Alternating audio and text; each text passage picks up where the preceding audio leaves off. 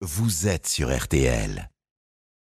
RTL Matin, Ça va beaucoup mieux avec Michel Simès.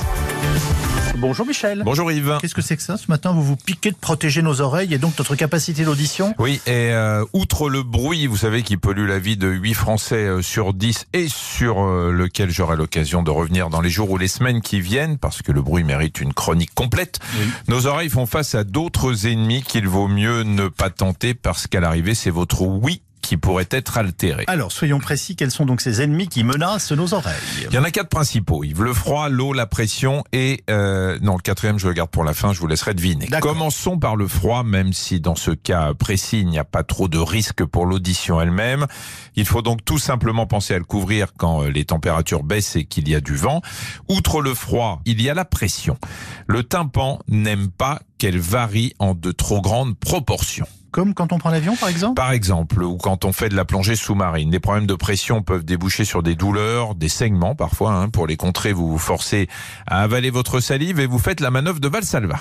La manœuvre de Valsalva, de, de- de quoi s'agit-il? Eh ben, Vas- Valsalva, c'est du nom de son inventeur, Antonio Maria Valsalva, Ah un oui. médecin italien du 17e, euh, qui était à cheval sur le 18e. hein. Vous connaissez parfaitement la manœuvre. Ça consiste à vous pincer le nez et à forcer en soufflant Ah oui. tout en fermant la bouche pour équilibrer la pression de chaque côté du tympan. Voilà, c'est surtout utile lors de la descente en avion et à ne pas faire si vous êtes enrhumé pour ne pas faire remonter toutes les saletés vers l'oreille. D'ailleurs, quand on est enrhumé, normalement, on évite de prendre l'avion. Est-ce que parmi les ennemis de l'oreille, on trouve l'eau?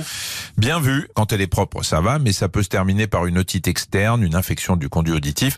Si vous baignez dans le Gange ou dans une piscine, mezzo mezzo. D'accord, que faire si on sent qu'on a de l'eau dans l'oreille? Vous pouvez toujours essayer de sautiller sur un pied en penchant la tête du côté de l'oreille qui pose problème. De toute façon, au bout d'un moment, l'eau va s'évaporer. Si l'oreille reste sourde, c'est que vous avez probablement un bouchon qui a gonflé avec l'eau parce que le cérumen, Ah bah oui. ce qu'on appelle la cire, est hydrophile. En fait. Voilà. En tout cas, interdiction formelle de se gratter avec l'ongle du petit doigt, un trombone ou je ne sais quoi. Et tenez, justement, j'en viens au quatrième ennemi de l'oreille.